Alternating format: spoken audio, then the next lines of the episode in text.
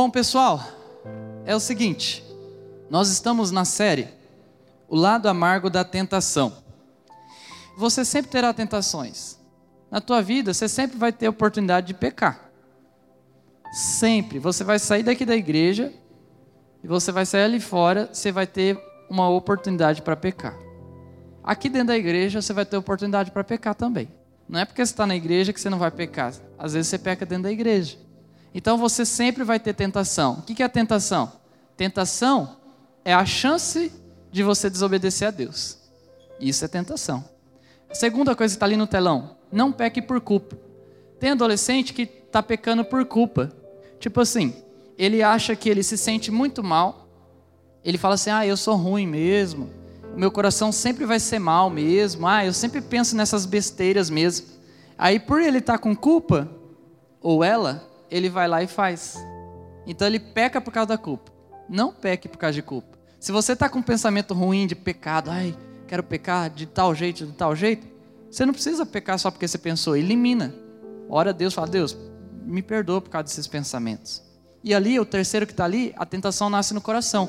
A tentação não nasce assim, ai pastor, a tentação é aquela menina, que ela fica me atentando, ela fica falando coisas para mim. Ah, a tentação é aquele menino, fica me falando coisas. Ah, minha, a minha tentação é a internet, ou é um vício. Não. Tua tentação não é essas coisas. A tentação começa aqui dentro do coração. É dentro do seu coração que começa. Então, olha lá. Você tem que assumir a responsabilidade, que é a continuação da nossa recapitulação. Assuma a responsabilidade. O que é assumir responsabilidade? É você, homem aqui, é bater no teu peito e falar assim: Deus, eu vou assumir esse BO aqui. Eu vou parar de pecar, eu não vou mais desobedecer. É você, mulher, bater no peito, falar: Deus, eu, eu, aí você coloca o teu nome, vou assumir isso aqui. Vou parar de ficar jogando culpa nos outros. Eu vou assumir, vou parar de ficar falando que é outro, outro, outro. É eu, o problema é eu. Então, ali na recapitulação ainda, o que, que você tem que fazer? Você tem que cortar o mal pela raiz do eu. O que, que é o eu? O eu é você mesmo. Só que você não pode deixar você viver. Pastor, como assim então? Vou morrer?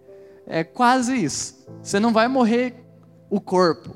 Você vai fazer morrer aqui dentro, o eu que está aqui dentro. Por que, que você tem que fazer morrer o eu que está aqui dentro? Porque Jesus precisa entrar dentro de você. E aí você tem que fazer o que Jesus manda, não o que você manda, entende? Então, por exemplo, deixa eu dar um exemplo. Você está lá na tua casa, passa um momento de raiva e de ira. O teu eu quer o quê? Quer ficar com raiva, com ira, xingar, bater. Mas Jesus que está lá dentro de você vai falar o quê? Não faz isso.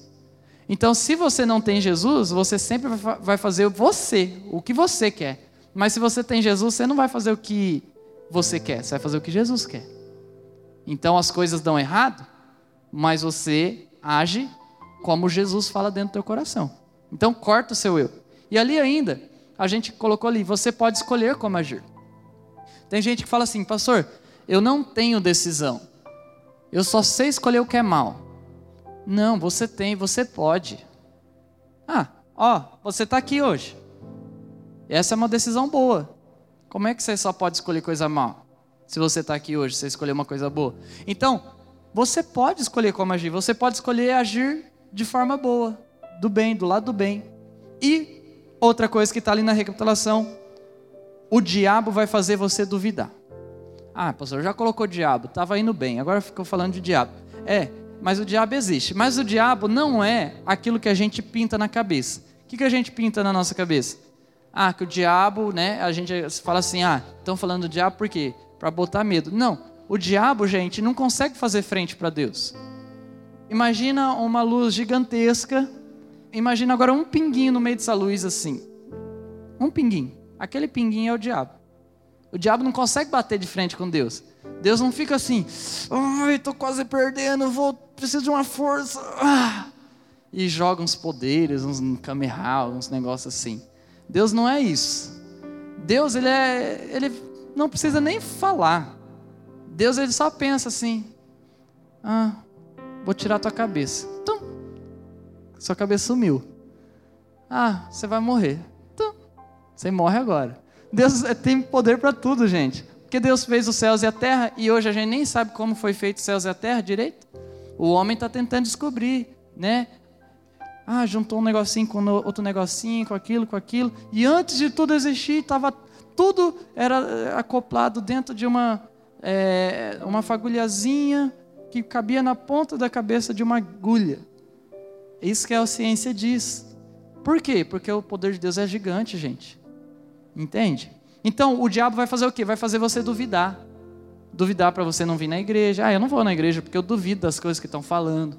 Ah, eu não vou ser cristão porque eu duvido de ser cristão. Cristão não é, mentira. Ah, eu não vou ler a Bíblia porque eu duvido da Bíblia. O diabo vai fazer isso. E a outra coisa, ainda na recapitulação. O mal, que você pode colocar o diabo, o mal ataca o seu valor pessoal. O que, que é isso? É você, moça, você acaba pecando, por quê? Porque o, mal está falando assim para você: se você não for igual às outras meninas, você então não vai ser ninguém. Isso é um valor pessoal, você se sente má. Aí você olha no espelho, você fala assim: ah, eu não sou bonita, eu não sou isso, não sou aquilo. E aí o que você quer fazer? Você quer pecar, você quer fazer o que é errado para poder se sentir feliz. Mas você se sente feliz por alguns minutos só. E depois você fica triste de novo. Isso acontece com os homens também. Às vezes eles querem fazer, ah, eu tenho que fazer tal coisa para ser homem de verdade. Ah, eu tenho que tal, tal, tal, eu tenho que fazer isso, tenho que fazer aquilo, eu tenho que ficar com aquela menina. Eu tenho que, nossa, já, ó, eu, eu tenho que ter relação sexual. Por quê? Porque se eu não fizer isso, eu não vou ser homem. Então o diabo está atacando o seu valor. Você está se sentindo desvalorizado. Sabe por quê? Porque você não está pecando. Olha que inversão, olha o que o diabo faz faz você se sentir mal por você não pecar. Aí você se sente mal porque você não está pecando igual todo mundo lá do teu colégio. Igual todo mundo lá do grupo de WhatsApp que fica falando as coiseiras que fez e você não fez. Você se sente mal por não fazer. Aí você fala assim: ah, eu tenho que fazer. Isso é o diabo que faz, não é Deus. Você acha que é Deus que está fazendo isso com você? Lógico que não. E ainda ali na recapitulação, eu coloquei que você tem que descobrir quem você é. Descobrir quem você é. Quem que você é? Você não é um cara que é um, um pecador que vai para o inferno. Você não é esse cara. Você é filho de Deus. Você tem que descobrir quem você é. Quem que você é? Você é filho de Deus, filho de Deus. Ah, pastor, eu não, eu não acho que eu sou filho de Deus, filho de Deus. Então tá. Então hoje você pode se tornar. Que jeito? Você tem que orar no final dessa mensagem dizendo: Deus, eu quero ser teu filho. E ainda ali na recapitulação, não seja fanático. Foi a mensagem da semana passada. Seja cristão. Tem gente que é fanático, tem gente que é cristão. O que, que é fanático, pessoal? Fanático é aquele adolescente que vem para a igreja e aí do nada ele fala assim: agora eu vou obedecer tudo. E aí o cara começa assim, ó, tá, tá, tá, tá, tá, metralhar assim, ó. Estou lendo a Bíblia 24 horas por dia, orando 24 horas por dia. Estou falando para todo mundo que Deus é bom, que Deus é bom. Eu estou no hype, eu estou loucão, eu quero viver Deus. Aí passa sete dias, ou menos. Aí o cara volta a ser tudo que ele era. Ele era antes. Aí o cara peca mais do que pecava antes. Isso é o fanático. O fanático é o cara exagerado. Agora, cristão não. A menina cristã e o menino cristão eles obedecem a Deus. Erra também, erra, mas pede perdão, continua, na boa. Não é aquele cara que quer acabar com tudo. Mas hoje eu quero continuar. Agora vocês podem anotar. Em primeiro lugar, a tentação, pessoal, ela gera independência irresponsável. Então preste atenção nessa fórmula. Tentação, ela é igual a independência, mas não é uma independência somente. É uma independência irresponsável. Deixa eu explicar isso para vocês. Na fase que você está vivendo, na adolescência, você vai começar agora a querer se tornar mais independente. Como é que é isso? É assim, mãe, eu vou lá com os meus amigos jogar futebol. Aí sua mãe vai falar assim: Ah, não, você não vai jogar futebol hoje. E você vai falar, não, eu quero ir jogar futebol. E sua mãe fala, não, você não vai hoje, porque a gente vai lá na, na tia ou na avó. Eles falam, não, não quero ir lá na avó, não quero na tia, eu quero jogar futebol. Por que, que você quer ir fazer uma coisa contrária ao que tua mãe quer? Porque você quer ser independente. Você não quer mais que sua mãe fique assim falando para você, faz isso, faz isso, faz aquilo. Vai ter meninas que vão falar assim: mãe, eu vou, quero ir na festinha lá com tal pessoa. Vai ser de boa, não tem bebida, não tem nada. Aí sua mãe vai falar assim: não, você não vai nesse lugar. Você vai falar: não, mãe, mas não tem nada. Não, mas você não vai. Não, mas, mas, mas você não vai. Você vai falar: não, mas eu quero. Por que, que você faz isso? Porque você quer ser dependente. Você acha que, tipo assim, indo lá não vai ter nenhum problema, que vai dar tudo certo, que vai ser um negócio bom. Você fez isso de maneira lógica na tua cabeça. Por quê? Porque você quer ser dependente. Isso, a vida acontece isso. Só que aí o que, que acontece? Você vai ter que começar a aprender como é que é viver essa independência de forma boa. Porque o que, que o diabo faz? O que, que a tentação faz? A tentação faz você querer essa independência quer que você se torne independente, mas de maneira irresponsável. Aí agora eu vou te dar exemplos. Independência de maneira irresponsável é assim: eu vou lá na festinha, mas você sabe que você vai lá para beber, para zoar, para fumar, para ficar, para fazer tudo que tiver que aparecer lá, você vai fazer. Isso é independência, mas irresponsável. É aquele cara que, tipo assim, sai de casa escondido, pula a janela. A moça que está com conversas no WhatsApp escondido, com gente até de, que é maior que ela, com conversas assim sexuais. Isso é independência, mas é independência irresponsável. Então, você tem que cuidar da tua vida, sabe por quê? Pode ser que você queira fazer um monte de coisa, mas de maneira irresponsável. Não caia nessa cilada, porque é isso que o diabo quer fazer com você. O diabo quer que você faça coisas escondido para que você se dê mal. E aí, pessoal, tem uma coisa aqui muito séria. A Bíblia ela fala assim que a gente tem que honrar o pai e a mãe. O que é honrar? Obedecer. Só que esse verso bíblico está escrito assim, ó: honra o pai e a mãe para que você tenha dias longos na terra, para você viver muito. E sabe o que, que a gente vê? Moleque, rapaz, moças morrendo cedo adolescentes, jovens morrendo cedo. Por quê? Porque não honram o pai, não honram a mãe, não obedece o pai, não obedece a mãe, acabam fazendo coisas irresponsáveis e acabam morrendo. Olha o que diz Colossenses 1, 21. Acompanha a leitura ali no telão. Antes estavam tão longe de Deus, ou seja, era longe de Deus. Vocês eram inimigos dele, inimigos de Deus, e o odiavam, odiava a Deus e estavam o quê? Separados dele. De quem? De Deus. Por que, que vocês estavam separados? Pelos seus maus pensamentos e ações. Em outras palavras, galera, nós nos afastamos de Deus, nós ficamos longe de Deus quando nós pecamos, quando nós erramos, e o que, que é ser longe de Deus? É ser independente. Eu não quero Deus. Deus fica falando um monte de coisa, um monte de coisa, um monte de coisa. Eu não quero essas coisas. Isso é independência. Mas é uma independência irresponsável. Eu vou dizer uma coisa para vocês. Eu não sei como cada um de vocês está vivendo. Mas se você pegar essa independência, deixar Deus lá e você querer ser independente, você vai se dar muito mal vai ter muitas coisas ruins na sua vida. De verdade, você vai ter muitas coisas ruins. Ah, pastor, você está falando isso para colocar medo. Não, eu vejo todo dia. Todo dia chega a gente, pastor, eu quero conversar com você. Aí eu converso. A vida está uma desgraça da pessoa. E sabe qual que é sempre a raiz? Está longe de Deus.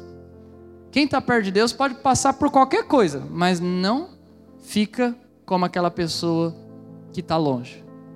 Vamos imaginar, você está com um monte de coisa faltando dentro da tua casa, está faltando até comida, faltando um monte de coisa. Lembra quando eu já contei para vocês meu testemunho? Na minha casa, quando eu era adolescente, faltou até papel higiênico dentro de casa, porque a gente não tinha dinheiro.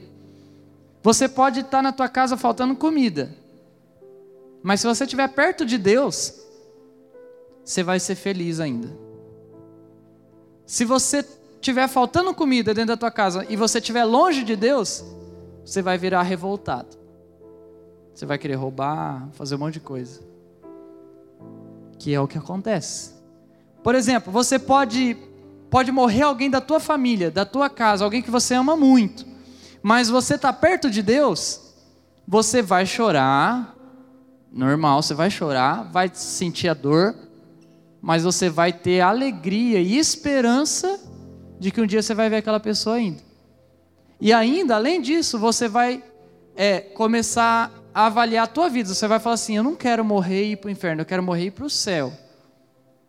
Diferente. Quem está longe de Deus e alguém morre da casa e da família, essa pessoa que está longe de Deus, ela começa a xingar, ela começa a falar: por que, que isso acontece? Isso é injustiça. Eu não quero saber de nada de Deus, não. Então, gente, independência de Deus, você está longe de Deus, é uma furada. Vai para perto de Deus. Em segundo, a tentação, ela traz o pecado. E este pecado precisa ser confessado. Então, é necessário confessar e arrepender-se. Deixa eu dizer uma coisa aqui para vocês. Tem adolescente que quando as coisas ficam muito más para eles, e assim, esse adolescente está cheio de pecado, cheio de amargura, cheio de coisa ruim, sabe o que, que ele faz? Ele vem, procura o pastor, ou procura o líder, ou procura alguém de confiança, e ele confessa. Ah, eu confesso, fiz isso, isso, isso, isso. Mas muitos confessam sem se arrepender. Aí não dá certo. O que é confessar sem se arrepender? É você falar todos os seus pecados mas você jogou o pecado fora, daí você vira as costas, faz de novo o que você acabou de falar. Isso é confessar sem se arrepender. A gente precisa confessar e nós precisamos também nos arrependermos. O que é arrependimento, pessoal? Arrependimento é você não praticar mais. O que, você fez de errado? Ah, pastor, eu roubei. Confessou? já confessei. Então agora não rouba mais. Para de roubar. Ah, pastor, o meu pecado foi que eu bebi todas. Bebeu todas? Bebi. Confessou? Estou confessando agora, pastor. Tá. Agora você não bebe mais. Arrependimento. Ah, pastor, é, sabe qual que é o meu pecado? É que eu xinguei um monte. Teve um cara que fez, falou isso, isso, isso. Eu peguei, fui lá e soltei a língua, xinguei mesmo. Xingou? Xinguei. Tá bom? Você confessou? Estou confessando agora. Então tá. Agora você volta e não xinga. Quando você for xingar, você vai falar coisa boa. Isso é arrependimento. Ah, pastor, o meu pecado foi que eu é, vi é, pornografia na internet. Você viu? Vi pornografia na internet. Tá ok. Você confessou? Estou confessando aqui, pastor. Então tá. Agora você vai voltar e você vai entrar na tua internet. Quando você for entrar, você não vai mais olhar nada. Você tem que confessar e você tem que se arrepender. Não pode fazer mais as mesmas coisas. E o que, que acontece? Se você não entender isso, a tentação sempre vai pegar você. Por que, que ela sempre vai te pegar? Porque você só está confessando. Você não está se arrependendo. É diferente. Olha só o que diz o Atos, capítulo 3, verso 19. Olha ali no telão. Diz assim, Atos 3, 19. Agora arrependam-se, voltem-se para Deus, para que seus pecados sejam apagados. Olha esse texto ali, galera. Está falando assim: arrependam-se. O que, que acontece se a gente se arrepender e voltar para Deus? Os pecados vão ser cancelados. Mas os pecados só vão ser cancelados se eu me voltar para Deus. Se eu me arrepender. Se eu parar de ficar pecando. E o que, que acontece? Tem muitas pessoas, muitos adolescentes que, assim, ah, Deus me perdoa. Opa, pera lá. O texto está falando que Deus apaga o pecado de quem está se arrependendo. Então a gente tem que se arrepender, pessoal nós, adolescentes de Deus, filhos de Deus, nós aqui somos diferentes de todo o resto do mundo. A gente não pode fazer o que o mundo faz. Não, jamais. Não. Por isso, ó, aqui nessa noite eu vou desafiar você. Se você tem pecado na tua vida, tem erro, tem coisa que você está fazendo errado, você tem que confessar. Pode ser para mim, pode ser para um líder, pode ser para um discipulador, pode ser para seu pai, para sua mãe, mas você tem que confessar. E aí você confessando, você tem que parar. Para. Pastor, mas eu, eu sei que se eu falar para a internet eu vou entrar, mas eu não quero entrar. Então, o que, que você faz? Ué, você coloca a senha nas coisas que não pode. Ou você então deixa o teu computador lá na sala. Ah, pastor, é o meu celular. Então você não entra mais com o seu celular para o teu quarto. Ou então você vai conversar com teu pai, com tua mãe e vai falar assim, mãe, vocês, você vai ver todo dia o meu celular. Ou você vai cadastrar aqui uma senha aqui que não vai entrar em nada, coisa iraiada. Ah, pastor, meu pecado é que eu sei que eu, se eu for lá eu vou ficar com aquela menina de novo, com aquele rapaz, tudo mais. Tá bom, então se você sabe que vai fazer isso aí lá, então por que que você vai? Não vai. Olha as coisas que você está pecando e não faça mais. Isso é arrependimento. Do contrário, não é arrependimento, não. Terceiro lugar, a tentação ela vem quando abusamos de outras pessoas. Por isso, pare de abusar de outras pessoas. Pastor, o que, que é isso? Você está falando de abusar, pastor? Eu nunca abusei ninguém, pastor. Negócio de abusar sexualmente. Não. Abuso não é só abuso sexual, também é. Mas abuso é tudo. Você, menino, já pode ter abusado de uma menina sexualmente. Eu conheço, eu sei. Eu sei que tem meninos que já passaram a mão na bunda da menina e a menina não permitiu aquilo. Tem menina que já forçou rapazes a ficarem com elas. Isso é abuso. Tem gente que já forçou a abraçar outra pessoa. Não, você tem que, você tem que gostar de mim sim. Se você não gostar, eu vou te cancelar, fazer isso, aquilo, outro. Isso acontece. Isso é abuso. Outra forma de abuso. Tem adolescentes que vão lá e falam assim para os pais: Ó, oh, se você não me deixar fazer tal coisa, você vai ver o que, que vai acontecer, o que, que eu vou fazer. Você vai ver onde eu vou parar, tá, tá, tá. Ameaças, isso é uma forma de abuso. Sabe por que, que é abuso? Porque o pai e a mãe, eles têm uma ligação emocional gigantesca com você. E aí você usa da emoção do teu pai ou da tua mãe, qual é a pessoa mais frágil de lá, talvez é a mãe, talvez é o pai, quem é mais frágil emocionalmente, você usa daquela emoção para gerar culpa nela, nele, para você conseguir o que você quer. Isso é abuso. Às vezes você pega e força o seu amigo a fazer coisas que ele não deveria fazer. Para, mano, você tem que fazer assim. Não, você está aqui com a gente, você vai fazer. Não, você vai fumar. Não, você vai beber. Não, você vai ficar. Você vai sair. Não, você vai estar tá aqui. Ou as meninas, mesma coisa. Não, você vai. O que, que é isso? Isso é abuso. É abuso.